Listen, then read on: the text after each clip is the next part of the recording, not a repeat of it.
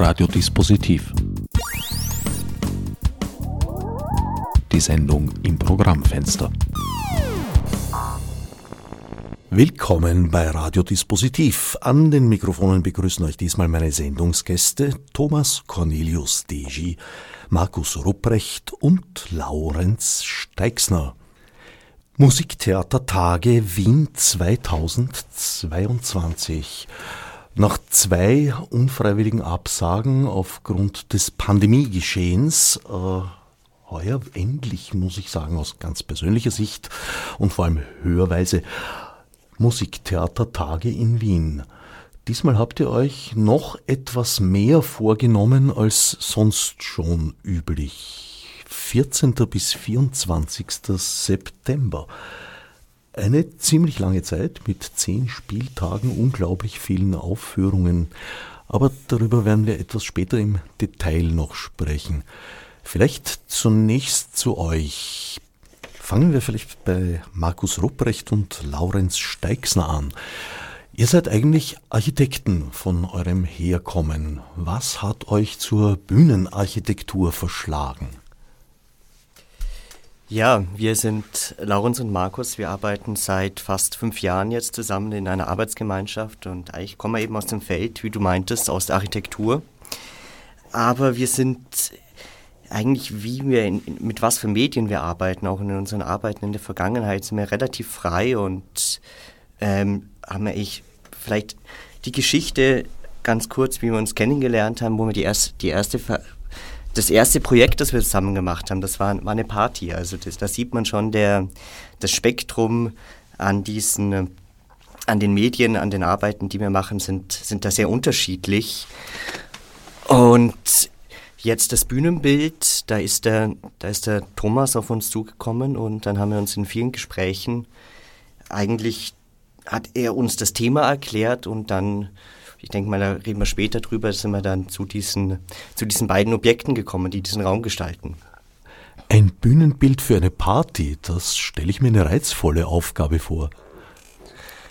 Ja, also das ist besonders ähm, in, in, dem, in den Fällen so gewesen, dass das halt Orte in der Stadt sind, die ähm, ungenutzt sind, die ver, verwahrlost sind sozusagen, kann man sagen. Und die dann mit so kleinen, ähm, so Injektionen irgendwie wiederzubeleben und für so einen Abend dann zu einem Ort zu machen, wo Leute zusammenkommen, das ist da besonders spannend. Das ist ja nicht so unähnlich zum Theater auch. Absolut. Und es hat noch eine Eigenschaft, die euch äh, mit dieser Produktion jetzt verbindet. Party ist per se natürlich etwas zum Mitmachen. Und die Produktion Kunstschnee, Kollapsologie 1 von Thomas Degi ist ja auch etwas zum Mitmachen. Aber darüber werden wir gegen Ende der Sendung vielleicht noch genauer sprechen.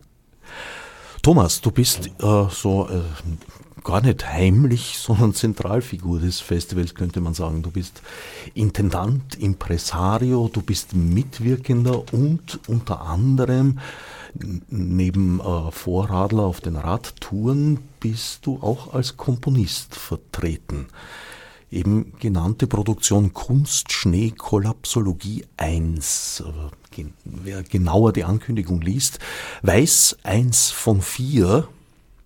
Die Kollapsologie ist auf vier Teile angelegt. Kollapsologie übersetze ich mir als Lehre vom Zusammenbruch. Ja, äh, lieber Herbert, ich freue mich, dass du mich und uns hier einladest in deine coole Sendung. Ähm, freue mich sehr.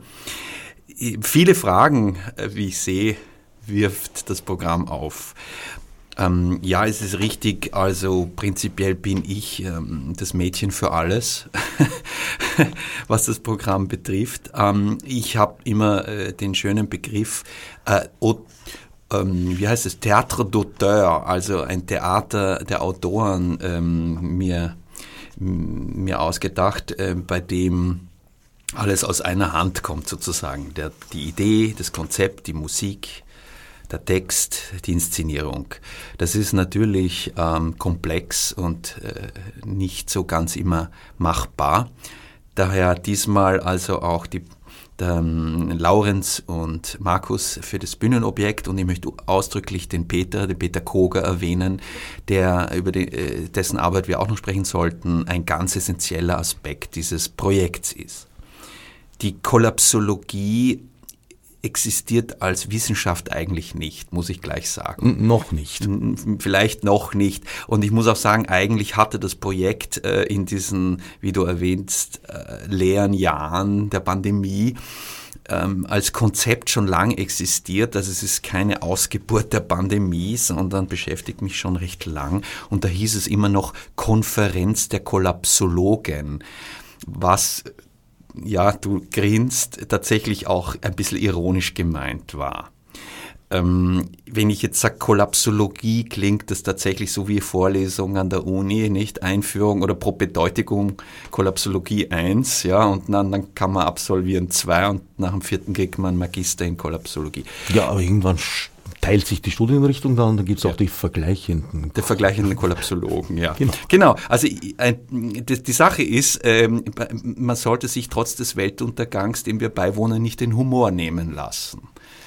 Das ist natürlich eine anspruchsvolle die fröhliche Kollapsologie. Die fröhliche, ja. Also Nietzsche kommt diesmal nicht vor, ähm, aber eigentlich doch auch wieder, da werden wir dazu kommen, weil es ist Hölderlin diesmal eingebaut in der Kollapsologie. Also wir haben hier tatsächlich auch ein sehr diverses Programm innerhalb der Akte, wie ich es nenne, von der Kollapsologie. Und der Begriff ist eigentlich aus dem französischen Denkraum entnommen. Interessant, dass wir in Europa zwar keinen freien Warenverkehr haben und freie Bewegung äh, und gemeinsame Währung, aber in den Diskursthemen teilweise sehr hermetisch agieren. Also in Frankreich gibt es sehr viele Bücher, Podiumsgespräche, Konferenzen, Symposien zu diesem Thema und hierzulande ist das eigentlich mehr oder weniger unbekannt, muss ich sagen. Also der Transfer dieses französischen Begriffs der Kollapsologie äh, zu uns, äh, den versuche ich ein bisschen mitzubetreiben. Im Französischen ist das ein alteingesessener Begriff sozusagen? Äh, naja, es, es gibt also ähm, ein Buch von Diamond und dann vor allem von Pablo Servigne, das heißt La Collapsologie oder äh, Comment tout peut s'effondrer, äh, tout, tout peut s'effondrer, das wie, wie alles ähm, zusammenbrechen kann. Also ein Buch über den Versuch, alles, was die Wissenschaften in Einzeldisziplinen erforschen über ähm, Systeme von der Energiewirtschaft, über soziale Systeme. Wir hatten es in der Pandemie gesehen, es war ja im Grunde auch eine Form des Zusammenbruchs äh, hin zu mm, den Umweltproblemen und den Diversitätsverlust, die zusammenzubringen zu einer Art Metawissenschaft, in der dann gemeinsam diese Kurven übereinander gelegt werden können. Im Grunde ist es nichts anderes als das, was 1972 schon im Club of Rome mit äh, The Limits of Growth gemacht wurde mit den ersten Computern damals. Gibt es da eine Verbindung zu diesem schönen deutschen Wort Katastrophismus? Das Wort habe ich noch nie gehört. Nicht? Nein. Na, dann frag mal Wikipedia und wir reden in der nächsten Sendung drüber. Ja, im Grunde ist Katastrophe, äh, Kata, Katastrophe ist also der Punkt, wo sich eine Bewegung umkehrt, damit die Katabolein oder Katastrophe. Ähm, und natürlich ähm, geht es auch darum, ähm, es gibt sehr viel Forschungen zu Systemzusammenbrüchen, nämlich auch über, und das ist der interessante Punkt, wie ein System zusammenbricht. Also im Allgemeinen können das, können das sehr, sehr starke, sich selbst verstärkende äh, Tendenzen der Implosion sein. Man hat das ja auch gesehen, leider bei der Pandemie von Covid, äh, bei den Leuten, die gestorben sind, gab es dann diesen sogenannten Zytokinsturm, wo tatsächlich sich dann äh, äh selbstverstärkende Immunreaktionen zum Organversagen führen. Es gibt natürlich auch das langsame Ausklingen und Vers Versiegen. Ähm, was beiden gemeinsam ist, dass es Abwärtstrends sind von einem sehr hochgeschraubten System, in dem wir immer noch leben. Ein Zitat aus der Kollapsologie 1 hat sich sozusagen zum, weiß nicht wie heimlich, also eigentlich nicht, zum Motto des Festivals entwickelt. Welche Welt wollen wir? Ist das allen Komponisten und Komponistinnen bekannt? Welche meinst du? Die 23 Komponistinnen und Komponisten, Autorinnen, Autoren, deren Werke da zwischen 14. und 24. September an zehn Spieltagen in 26 Vorstellungen aufgeführt werden. Na schau, Herbert, äh, stell dir vor, du stehst auf einer schönen Blumenwiese, da gibt es hunderte, wenn nicht tausende Pflanzen und mitten in der Mitte steht eine Orchidee mit riesigen, tollen, violetten Blüten. Wo wirst du hinschauen? Ah, so, so wie ich die Musiktheatertage erlebt habe, waren das eigentlich immer Wiesen voller Orchideen. Wunderbar. Also es ist so, dass dieser medial bisschen greifbare Spruch, wo, welche Welt wollen wir oder in welcher Welt wollen wir leben und so weiter, ähm, ein, ein, ein Übertitel oder Untertitel jetzt beim Festival ist, der äh, aber im Grunde eigentlich aus einem Gedanken kam, den ich eines Morgens hatte beim Aufwachen, weil äh, an das Weltende zu denken natürlich keine sehr, ähm, sagen wir mal, beruhigende oder sehr aufmunternde Tätigkeit ist. Vor allem morgens nicht. Ja, vor allem morgens. Und man will ja dann doch auch noch aufstehen und irgendwie bis zur Kaffeemaschine kommen. Und dann habe ich mir gedacht, na ja, man muss die Fragestellung eben anders sehen. Nicht, also was wollen wir immer nur, wir müssen vermeiden und sollen wir, wie sollen wir uns verhalten, sondern die Frage ist, wie wollen wir uns verhalten? verhalten? Was wollen wir eigentlich? Und das ist also das Wollen ist, glaube ich, eine aktivere und positivere Einstellung zu dem Sollen. Mm, mir ist zum Beispiel aufgefallen, das hat jetzt damit im ersten Moment nichts zu tun, Frankreich, Österreich, Verkehrsschilder. In Österreich gibt es Gebotsschilder. Das sind diese blauen Schilder mit weißen Pfeilen. Die findest du eigentlich in Frankreich kaum. Dort hast du ähm, Pfeile, die in eine Richtung zeigen und rot durchgestrichen sind. Also in diese Richtung darfst du nicht fahren. Ah, ich habe gedacht, das ist zumindest europäisch normiert. Nein, in Frankreich ist mir aufgefallen, du darfst nicht links abbiegen. Und in Österreich steht, du musst rechts abbiegen. Und es ist ja im Grunde dasselbe. Nö, das Linksabbiegeverbot gibt es bei uns auch. Aber es ist nicht der, es gibt viel mehr Gebotszeichen in Österreich als in Frankreich und viel weniger ähm, Abbiegeverbote als in Frankreich. Interessant. Ist das Ausdruck einer restriktiveren Gesellschaft? Ich weiß es nicht. Es ist mir nur aufgefallen, weil, wie ich schon sagte, wir leben in Europa und denken uns, wir sind alle Europäer. Und dann gibt es doch erhebliche, so an den Rändern der Aufmerksamkeit liegende ja. Differenzen. Ja. Mit den Inselvölkern ja auch, ja. wie man so hört. Ja, hm. so wie Österreich am Meer. Aber ja. Das war auch ein Engländer, der das glaubt und geschrieben hat. Ne? Das Rätsel brauchen wir jetzt nicht weiter Nein. zu verfolgen. Meine Frage war natürlich hinterlistig und gemein, weil du mir vorher unvorsichtigerweise verraten hast, dass sich dieses Motto, welche Welt wir wollen, erst so herauskristallisiert hat im äh, Lauf des kreativen Prozesses, äh, der das Programmieren eines Festivals ja auch ist. Ja, sicher. Ähm, das sind natürlich, äh, wie wir wissen, bei der Herstellung von Kunst sehr viele Realismen sehr stark mit dabei. Also sei es die verfügbaren Budgets, die verfügbaren Räume. Wir haben jetzt heuer den Umstand im WUK, dass das WUK renoviert wird und nächstes Jahr auch. Da gibt es ein Handicap, äh, die Räume zu nutzen. Ähm, und wir haben, ich spreche jetzt also auch Georg Stecker und ich machen gemeinsam das Festival. Mm, die glückliche Situation einer Vierjahres-Konzeptförderung der Stadt Wien, mit der das hauptsächlich finanziert wird. Das heißt, wir haben zwar ein, ein Budget, das äh, für die freie Szene ähm, sehr schwer in Ordnung ist, sagen, nennen wir es mal so, aber das sind keine exorbitanten Budgets, die jeden erdenklichen Wunsch erfüllen können. Das heißt, wir haben ein sehr großes Programm, das ist richtig, ähm, mit auch Gastspielen aus internationalen ähm, Produktionen. Deutschland, aus Holland, also Niederlande und auch aus der Ukraine. Interessanterweise ein Projekt, wo es um ein Kernkraftwerk geht, ähm, nämlich Tschernobyl. Das ist äh, Tschernobyl Dorf, da hat die Company Zwentendorf besucht und dann aus Tschernobyl und aus Zwentendorf Tschernobyl-Dorf gemacht. Das ist aber eine postapokalyptische Fantasie, die dann, wie wir alle wissen, von einer geradezu absurden Realität ähm, des Angriffs auf die Ukraine überrollt wurde, muss man sozusagen eigentlich beifügen. Da war die Vision tatsächlich hier schon vor den historischen Fakten. Also, ein weites Programm, mit dem wir auch vor allem ähm, sehr unterschiedliches Publikum ansprechen wollen.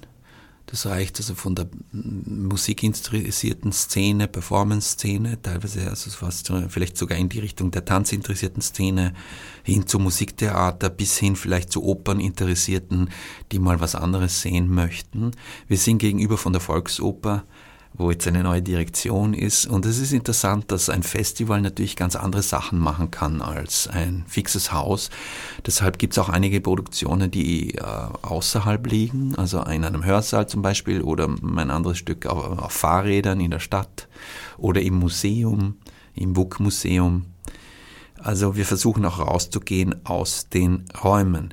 Und ich rede jetzt einfach weiter, weil ich möchte jetzt nochmal den Peter Koger hier reinbringen. Der ist eine wichtige Gestalt beim Kunstschneekollapsologie überhaupt. Mit ihm arbeite ich schon seit ein paar Jahren zusammen. Also es ist für mich der Mann, der keine Fehler macht. Bei uns zu Hause hat er diesen Beinamen bekommen, den er sich eigentlich selbst gegeben hat. Ähm, also er ist insofern sehr relevant, weil äh, diese Kunstschnee-Kollapsologie-Geschichte eigentlich eine Hybridveranstaltung ist. Also man kann zu Hause vom Laptop, Handy, Tablet aus tatsächlich mitspielen auch und den Audiostream der Veranstaltung hören. Und da klebe ich gleich wieder ein großes, dickes Vorausdanke an dich, Herbert, zurück, dass wir da kooperieren werden äh, mit dem Audiostream. Das heißt, man kann am Computer hören, was im Theater passiert und Peter hat äh, eine Art Spiele programmiert, die man dann als User, Userin spielen kann und die Ergebnisse der Spiele steuern dann das, was die Musiker äh, entweder spielen, beziehungsweise das Publikum selbst vor Ort spricht. Ich glaube, das ist ein guter Augenblick, um äh, das Website der Musiktheatertage Wien bekannt zu geben. Ja, das besteht aus vier Buchstaben, die sich sehr ähnlich sehen. M T T W.at. Musiktheatertage Wien. Zufälligerweise die Anfangsbuchstaben des Namens. Haha. Es ist also Musiktheater mit sehr starkem Gegenwartsbezug. Die Themen sind, oder sagen wir die Plots, sind teilweise auch Rückgriffe auf antike Stoffe, äh, die ja sehr oft, oder eigentlich ja, bei den alten Griechen findet man eh schon alle Themen, die es gibt so in der, in der Menschheitsgeschichte, angelegt zumindest. Zum Teil aber auch, äh, naja, jüngere Zeitgeschichte behandeln. Dazu will ich die Geiseloper zählen. Ja, das ist vom Shamok Rilusch, ähm, ein, ein Fact aus, den Ungarisch, aus der ungarischen Zeitgeschichte über eine Entführung. Also es war keine Entführung, sondern eine Geiselnahme eben von Schülern in einer Schule in Ungarn von zwei Typen, wo man eigentlich gar nicht genau wusste, was die wollten. Und ähm, Shamu kann sicher besser über sein Stück sprechen, aber er hat damals auch ursprünglich in der Pandemie eine Art Hybridform entwickelt, bei dem das Publikum vor den Computern des Theaters sah und sich über eine, ein Interface von Musiker zu Musiker bewegen konnte. Also so ein Ineinander von Video, Einspielung, Live-Audio und Publikum bewegt sich zu Audio-Streams. Magst du vielleicht was noch erzählen zu weiteren Produktionen, die ihr da zusammen gesammelt habt? Es sind samt und sonders entweder Ur- oder zumindest österreichische Erstaufführungen. Ja, also die Eröffnung wird eine Performance sein, die von Georg Nussbaumer gestaltet ist, der durch seine sehr relativ, sagen wir, installativen, performativen Ansätze im Musiktheater sich einen Namen gemacht hat, schon seit vielen Jahren. Ich werde da nicht viel dazu verraten. Dann gibt es die schon erwähnte äh, ukrainische Produktion Tschernobyl-Dorf, die auch auf Initiative der Musiktheater mit entstanden ist und äh, gefördert wurde. Es wird geben eine Fahrradoper, die mache auch ich. Also man kann sich anmelden am kommenden Donnerstag, Freitag, Samstag und mitfahren vom WUK aus, dauert ungefähr zwei Stunden in der Innenstadt mit fünf Opernsängern und Smartphone bewaffnet, Geschichten vom Fahrradfahren erleben. Auch dazu gibt es einen Online-Teil. Ja, und auch dazu hat wieder Peter Koker ein interessantes Web-Interface programmiert, bei dem Interviews, die mit äh, Fahrradfahrern geführt wurden, hörbar sind. Also man kann die Route mitverfolgen. Also ein, ein, eine Art Mitspieldings könnte man sagen, wenn da 20 Fahrradfahrer gleichzeitig ihre Lautsprecher einschalten mit Geschichten, bin ich gespannt, wie das klingt. Und die Online-Übertragung für die Heimfahrradfahrer und Ihnen? Die haben wir noch nicht. Man muss schon selber mitfahren. Echt? Ich habe gedacht, den Online-Teil kann man da daheim vom no. Home Trainer sich nicht. Achso, den Online-Teil am Home Trainer. Ja, wenn jemand, äh, interessant, da ich werde es gleich an die Ticketstation äh, weitergeben, dass man nur die interessante Idee, danke Herbert. Ich um den halben Preis. Um den halben Preis kann man am Home-Trainer mitfahren. Sehr gut. Naja, da gibt es eine interaktive, so eine äh, mit Virtual Reality äh, Performance bei der gekocht wird, also virtuelles Essen könnte man sagen. Es gibt eine Aufarbeitung österreichischer Operettengeschichte im Stück im Weißen Rössel. Das sind Emigranten in den USA, die, ähm, also vorzüglich wahrscheinlich äh, jüdischer Provenienz, die versucht haben, ihre Heimat mit einer Operettenaufführung erstehen zu lassen und diskutiert also auch dieses Thema von Heimatverlust und Identität durch Musiktheater. Auch das greift eine historische Begebenheit auf. Freilich, naja, klar, das Dritte Reich, nicht? Und die Vertreibung der Juden aus Österreich. Ja, auch die Aufführungen, ich wusste das nicht. Also, dass es Exiltheater gab, natürlich, äh, relativ mhm. viel sogar. Mhm. Aber vom, vom Weißen Rössel am Central Park habe ich erst durch eure mhm. Vorankündigung erfahren. Ja, also schön, dass wir dich noch sogar noch überraschen können. Naja, ich bin leicht zu überraschen. Mhm. Dann gibt es ähm, eine Arbeit eben im Hörsaal von Alexander Schanischko, ähm, der mit Maschinen und Elektrointerfaces arbeitet und Geräusche erzeugt. Aus Berlin kommt eine Gruppe, die ähm, das Thema der Mimi aus Puccinis Bohème in eine Art ähm, deutschen Punk, Fox, Women Power, wie soll ich sagen, Performance ähm, umperformiert. Ja, ähm, und zu, nicht zuletzt eben die beiden Produktionen. Die eine ist eine, ein Film eigentlich von Leon, einem belgischen Filmemacher, über eine iranische Psychotherapeutin, die vom Regime in, ein Psycho, in eine Psychiatrie eingesperrt wurde und die dann mit Hilfe von außen aus Frankreich Interventionen wieder frei bekommen wurde und also diese dramatischen, äh, schrecklichen ähm, Erlebnisse, die wurden hier in diesem Film dokumentiert. Und äh, Eva Reiter, eine österreichische Komponistin, hat dazu eine Musik komponiert. Das ist ein Film-Musikprojekt und nicht zuletzt Kunstschnee. Unterschlagen oder habe ich es überhört, hast du uns jetzt, glaube ich, das zweite Late-Night-Frühstück. Ah ja. Mhm. Und vielleicht ist das auch die Differenz in der Zählweise, weil ich mhm. habe 14 Produktionen gezählt. Ja, es gibt nämlich dann auch noch ein Projekt am Schluss von Marino Fomenti, der ähm, so eine ganz nette Idee hat, der möchte in allen Vorstellungen dabei sein und macht sich musikalische Notizen und wird dann in so einer Late-Late-Night-Performance seine musikalischen Notizen am Klavier spielen oder präsentieren, was ihm musikalisch am Festival geblieben ist. Eine Zusammenfassung ja, quasi. Eine musikalische Synopse. Heroes Digest. Hear, Heroes Digest. Listeners Digest. Listen, listen, listen, lists, list, listener. Ein, wie schon anfangs erwähnt, äh, sehr imposantes Programm, das ihr da auf die Beine gestellt habt. Wie gesagt, 14. bis 24. September, zehn Spieltage. Die meisten Spielorte sind im WUK an unterschiedlichen Locations.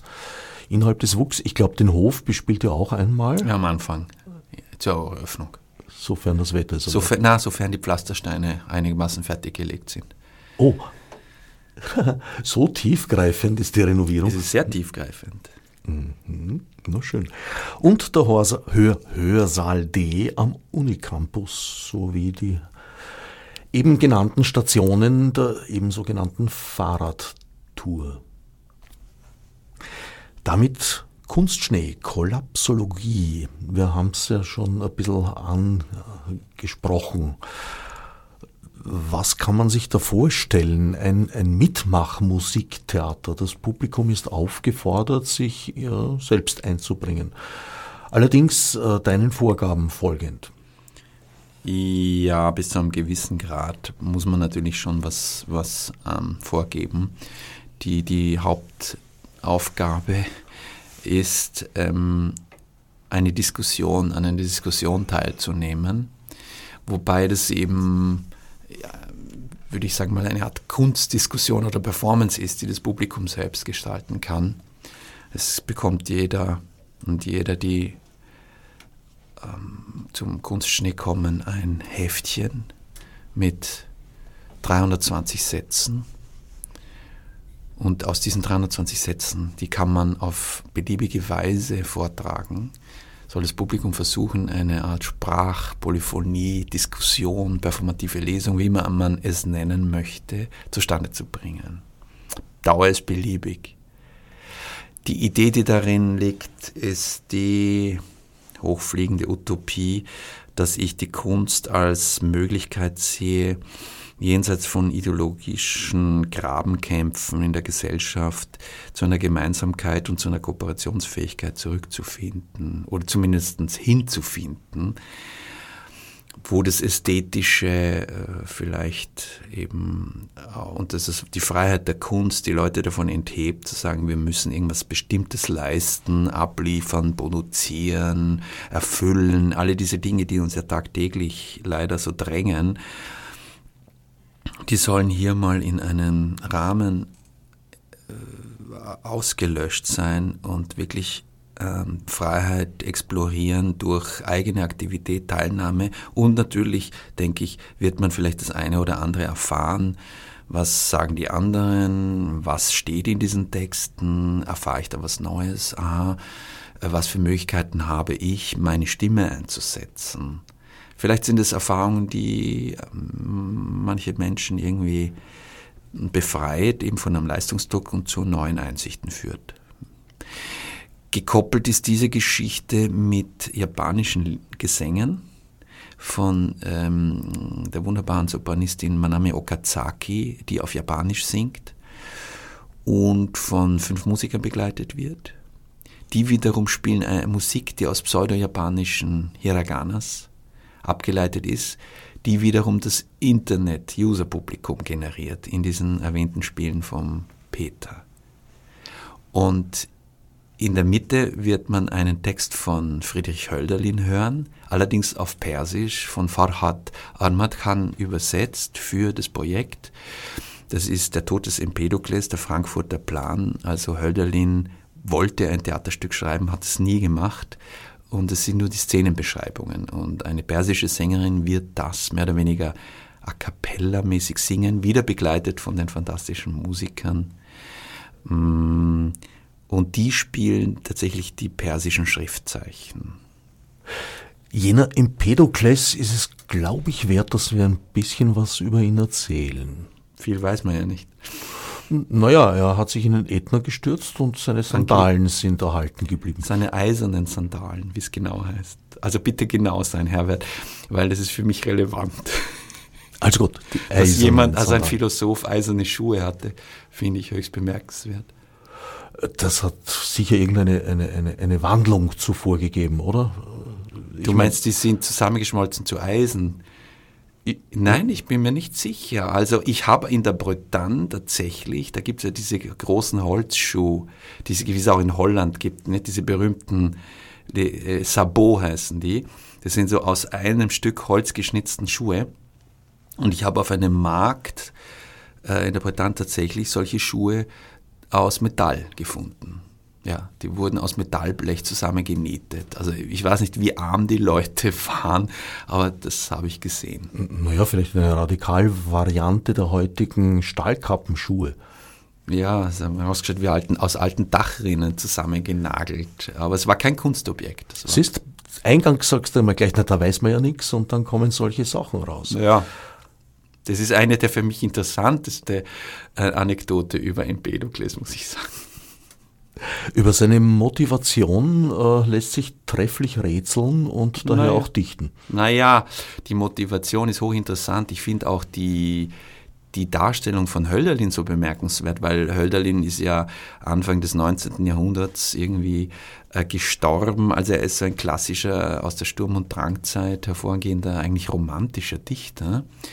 Und es gibt von Empedokles selbst nur zwei ganz kleine Fragmente, die erhalten sind. Man weiß eigentlich kaum etwas über ihn, außer dass er als Vorsokratiker um 500, 450 in Sizilien in Agrigent gelebt hat. Das weiß man. Und er hat zwei Texte geschrieben, die sind höchst interessant, weil sie sich eigentlich widersprechen. In dem einen versucht, Fiseis versucht er die Welt auf vier Elemente zurückzuführen. Also er stellt sich die Frage, woraus besteht die Welt? Und es ist eine so eine protoatomare äh, Theorie. Und im anderen Text stellt sich die Frage, hat der Mensch eine Seele oder wie wäre die beschaffen? Also eine ganz transzendente Frage. Und in, inwiefern äh, widersprüchlich? Naja, das eine ist also sehr materialistisch, sagen wir. Äh, wenn man sagt, woraus besteht die Welt? Ja, die besteht aus vier Atomen äh, oder aus vier Stoffen, Wasser, Feuer, Erde, Luft. Und im anderen sagt man, nein, und dann gibt's noch was, da gibt's noch eine Seele, das hat aber keine atomaren, keinen realen, keinen materiellen ähm, Hintergrund oder äh, Widerspiegelung in der Realität. Also das ist höchst interessant, dem nachzugehen, aber ich lasse es mal so stehen.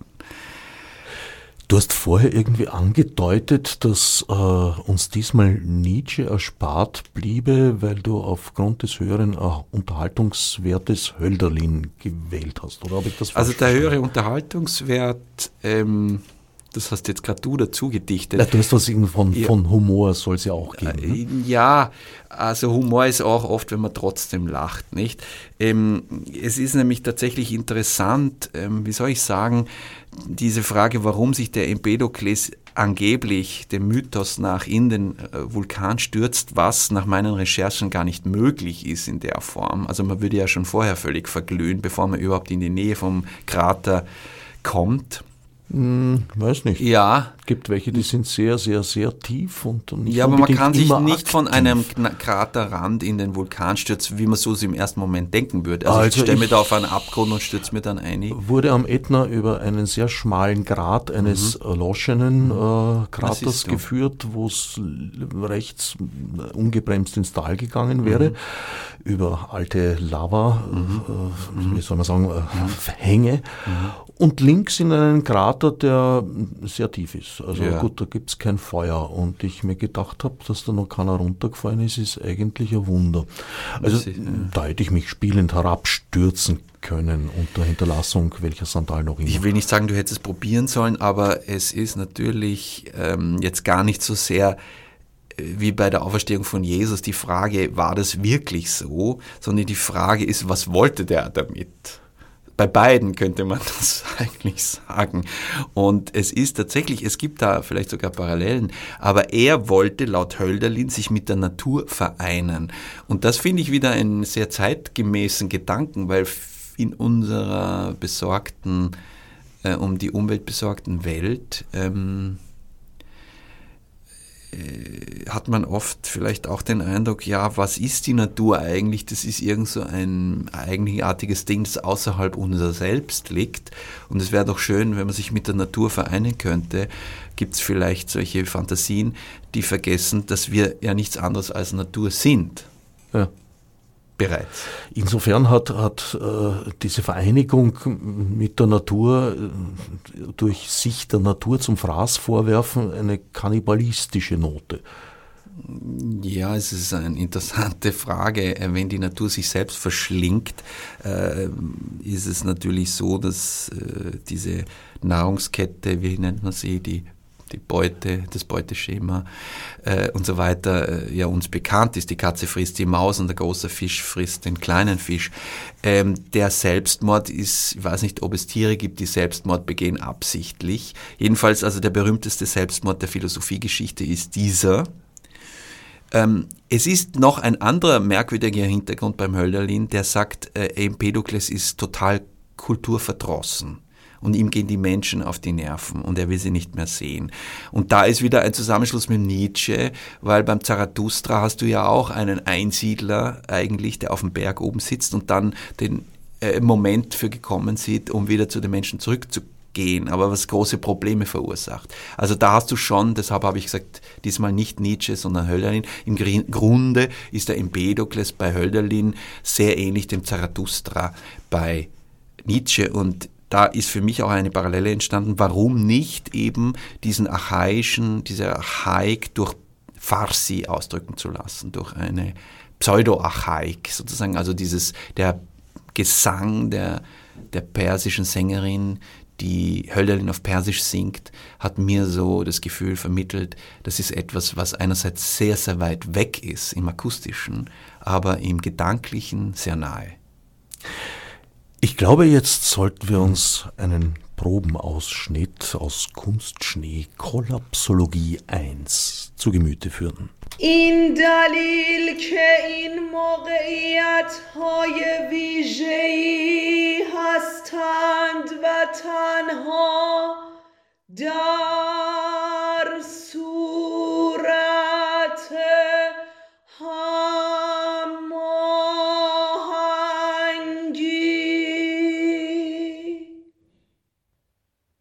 با همه موجودات زنده او را کاملا ارضا می کند.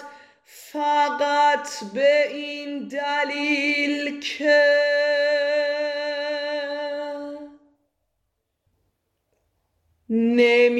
نمی‌تواند در آنها با قلبی همه جا حاضر مانند یک خدا آزاد و رها.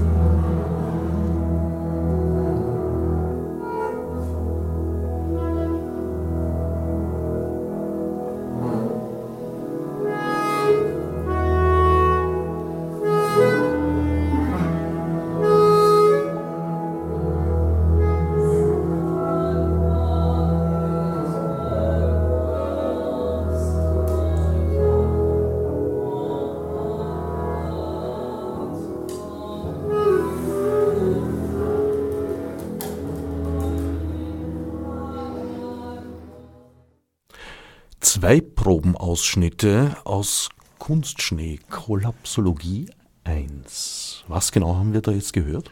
Also zuerst war nur kurz die Stimme der Sängerin. Ich wollte es äh, wegen dieses Persisch, das ist also Hölderlin auf Persisch, a cappella, und dann ungefähr diese Raumsituation. Das ist immer schwierig, Musiktheater nur zu hören natürlich. Aber das ist dann die, das Instrumentarium, zwei Kontrabässe, zwei Bassklarinetten und Elektrogitarre. Wir haben dann noch ein Beispiel, wenn du möchtest, äh, mit der japanischen Sängerin.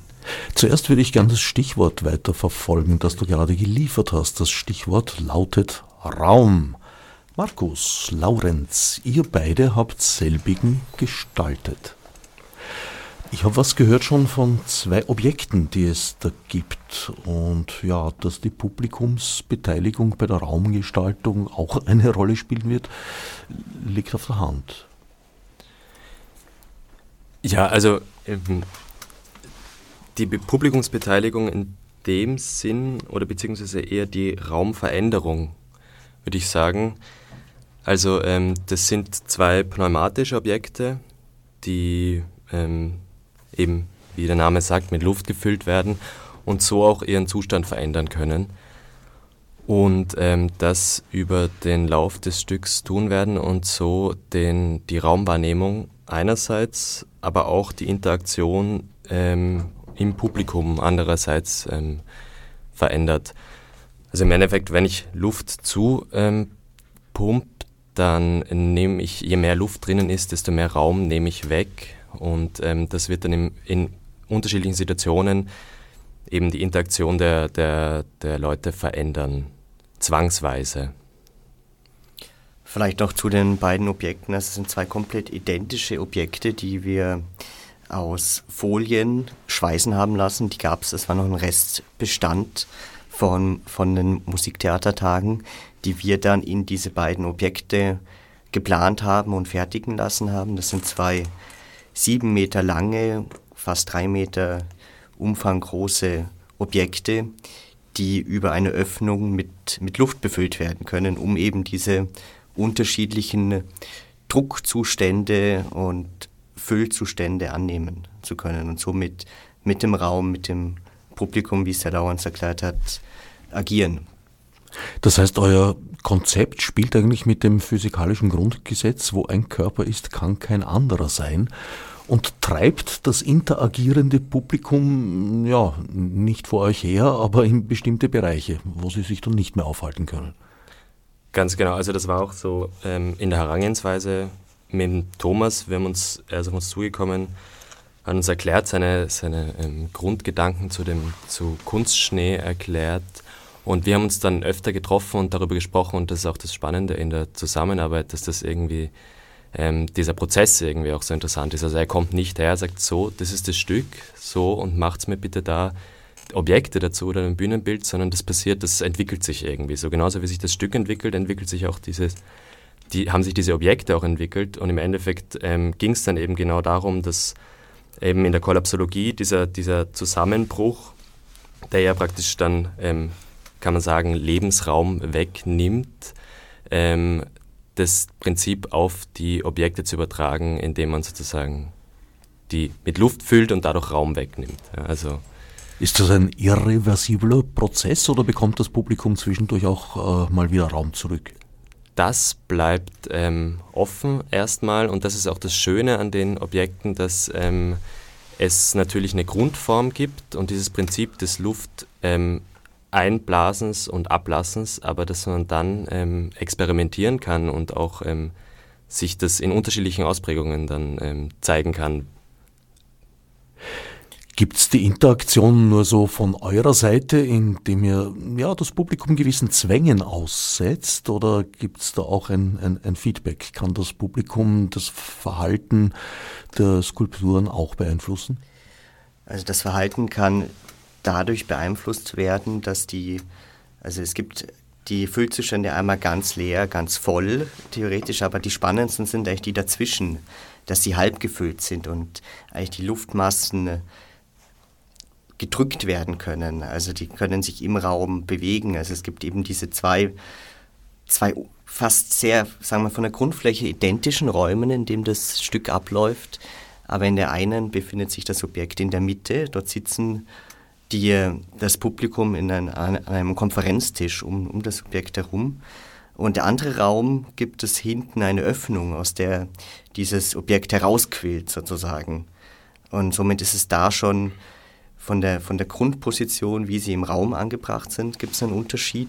Und dann natürlich mit den Füllzuständen, von welcher Seite das ähm, Publikum, der Raum beeinflusst wird. Und natürlich können die einerseits die, die Darsteller und Darstellerinnen können diese Objekte ähm, verschieben mit den verschiedenen Füllzuständen, aber natürlich auch das Publikum könnte auch hingehen und sich, äh, es könnte sich auch drauflegen.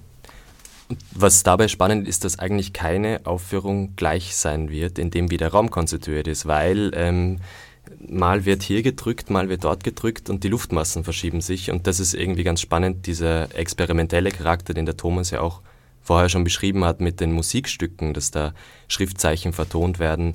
Im Prinzip das in den Raum auch zu übersetzen, was ja an sich erstmal schwierig ist, weil Raum tendenziell eher statisch ist. Und wir halt mit diesem Prinzip der, des Lufteinblasens das ähm, dynamischer machen.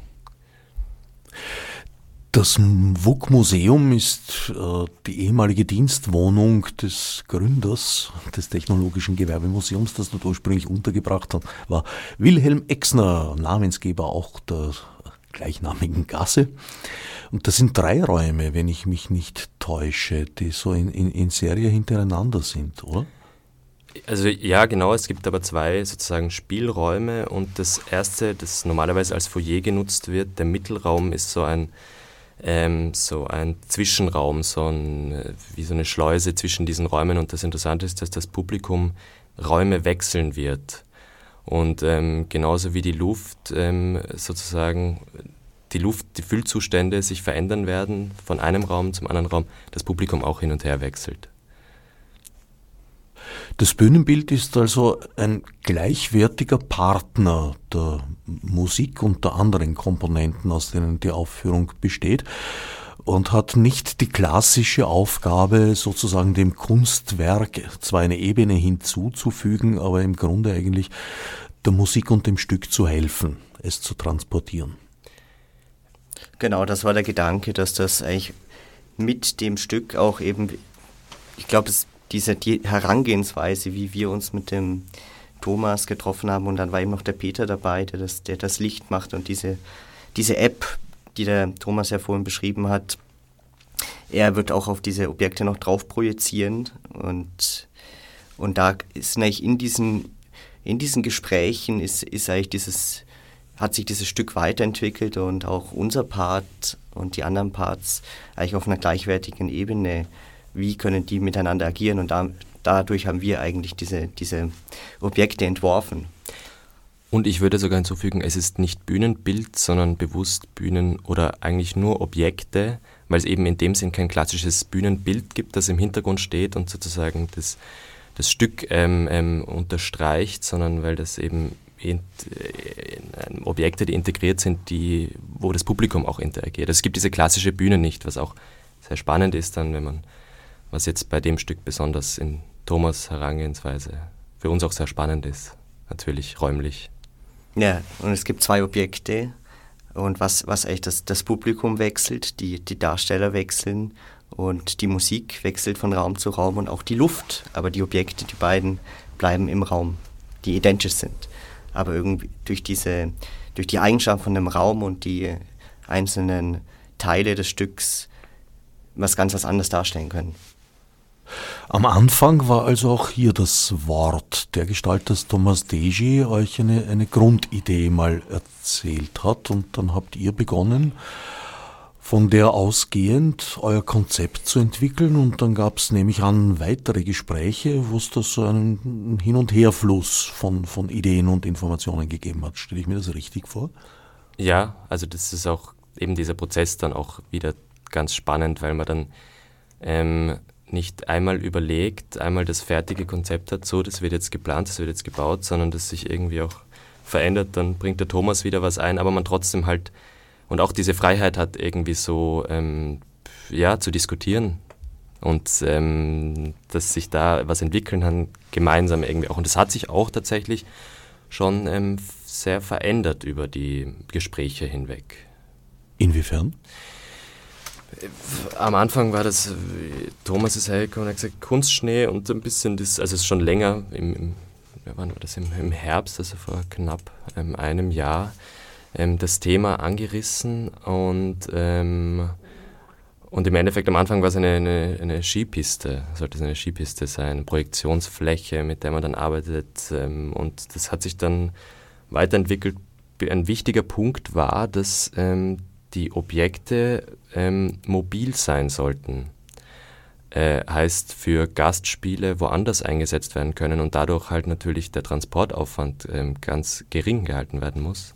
Und das Schöne ist daran, diese Objekte passen in zwei IKEA-Taschen und können, ähm, es ist schon schwer, also alleine beide zu tragen, aber, aber im Prinzip, das war für uns halt auch das Spannende, dass es so eine so kleine Oberfläche eigentlich gibt und diese Objekte ins, so ein kleines Ausgangsvolumen haben und dann am Ende ähm, ähm, so viel Raum einnehmen können. Also es ist an pneumatischen Objekten für uns da so spannend. Und ich nehme an, es gibt irgendeinen einen, einen Generator, der, der Luft hineinbläst, ein Gebläse. Genau, es gibt ein Gebläse, das die beiden Objekte jeweils aufblasen kann.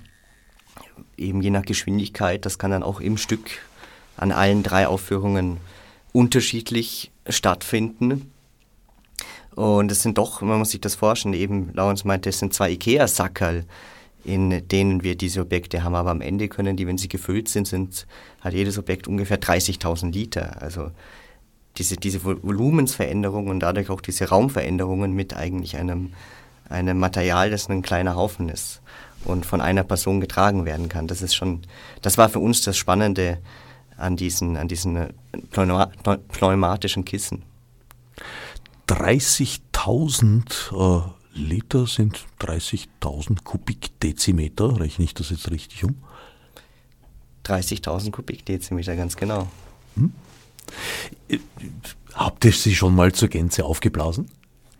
Wir haben sie vor drei Wochen ungefähr, bei der, da war das, da sind sie fertig geworden die erste Probe, das erste Mal im Book haben wir uns zusammengetroffen. Wir haben auch die Musiker und Musikerinnen kennengelernt. Und da haben wir ein Objekt zur Probe aufgeblasen. Und also man kann das, man könnte es relativ schnell mit, einem, mit diesem Gebläse kann das innerhalb von ein, zwei Minuten aufgeblasen werden. Aber natürlich im Stück ist es spannender, wenn das, wenn das dann viel, viel langsamer passiert. Vielleicht kriegt man es gar nicht mit. Also es kommt zur vollen Entfaltung tatsächlich in, innerhalb der Aufführung? Wird es zur Gänze aufgeblasen? Das wird sich zeigen. Das wird sich zeigen.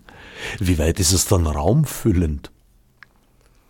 Es, es ist schon viel, aber es, ist, es haben immer noch alle Personen Platz. Also es wird niemand in die Ecke gedrückt. Und muss dann dort verweilen, bis die Luft wieder abgelassen wird?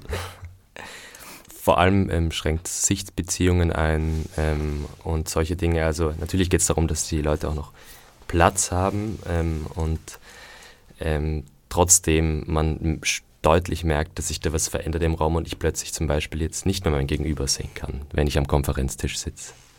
Das Gebläse kann man sich wie groß, wie laut und wie mobil vorstellen? Das Gebläse wiegt vielleicht 10 Kilo, also ist relativ leicht, ich denke sogar noch leichter und das kann von einer Person getragen werden. Es ist, wenn man es voll ausfährt, das ist natürlich relativ laut. Also das wird auf jeden Fall in das Stück mit eingebunden. Das ist spannend, weil eben Thomas dann gleich gesagt, ah ja, das Gebläse, das können wir da, das können wir mit einbauen und mit dem Sound auch arbeiten. Und das ist natürlich interessant, dass man nicht sagt, ah ja, das ist eine Notwendigkeit, wir müssen das jetzt irgendwie aufblasen, sondern dass man das irgendwie versucht jedenfalls, ähm, dass das einen Platz im Stück bekommt. Ja, dass es eben, wie du sagst, Platz im Stück bekommt und nicht, dass wir das Gebläse mit einem Schlauch irgendwie in einem anderen Raum verstecken und keiner hört das, sondern das ist einfach, es ist Teil. Also das Aufblasen und da gehört das Gebläse dazu, da gehört das, der Sound dazu. Von diesem Gebläse ist es Teil des Stückes. Ihr zwei habt ein Zwei-Mann-Künstlerkollektiv ins Leben gerufen. In welche Richtung soll das weitergehen? Äh, mit Bühne verbunden, mit Musik, mit Theater verbunden oder ist das offen? Ja, wir sind die, wir sind die Rust AG, also Arbeitsgemeinschaft, kommen aus der Architektur aber es muss für uns jetzt noch nicht das Haus sein, das wir bauen. Natürlich wäre schon in der Architektur schon der Gedanke, dass wir den Beitrag später mal leisten, ähm, wenn wir was bauen, aber es kann eben viel, sehr unterschiedlich sein. Aktuell sind wir viel mit Film unterwegs und können da unsere ganz gut unsere, äh, unsere Haltung in der Architektur rüberbringen, weil es ist dann irgendwie sehr ähnlich auch, vor allem beim Film, wie man zur Architektur, wie man herangeht an die Projekte. Oder jetzt eben dieses Bühnenbild, oder anfangs gesagt, eben, wir haben uns, das erste Projekt war eine Party im öffentlichen Raum, wo wir so Restflächen besetzt haben. Also es geht uns nicht so um das Medium, sondern eher um, die, um den Inhalt. Und da kann es dann sehr, sehr unterschiedlich sein, aber es ist, es ist eher inhaltlich geht diese Linie durch, was, was wir zeigen möchten. Gibt es schon eine Website, auf dem sich interessierte Menschen informieren können über das weitere? Website ist, ist noch in Arbeit, aber man kann uns auf Instagram finden. Die Rust AG. Also rust.ag. Eine Gemeinsamkeit äh, zwischen dem Bühnenbild äh, bei Kollapsologie 1 und dem Party-Setting ist ja die, der Anspruch an die Robustheit, könnte ich mir denken. Allerdings haben wir jetzt nur noch 53 Sekunden, um die Frage zu beantworten. Ich glaube, ich hebe sie mir vielleicht für eine spätere Sendung auf. Und bedanke mich für euren Besuch im Studio. Thomas Degi, Thomas Cornelius Degi, so viel Zeit muss sein, hat uns inzwischen bereits diskret verlassen, um zum nächsten Medientermin zu eilen. So ist das, wenn man nicht nur Komponist, sondern auch Impresario ist. So danke ich den anwesenden Markus Rupprecht und Laurenz Steixner für den Besuch im Studio und allen anderen fürs Zuhören.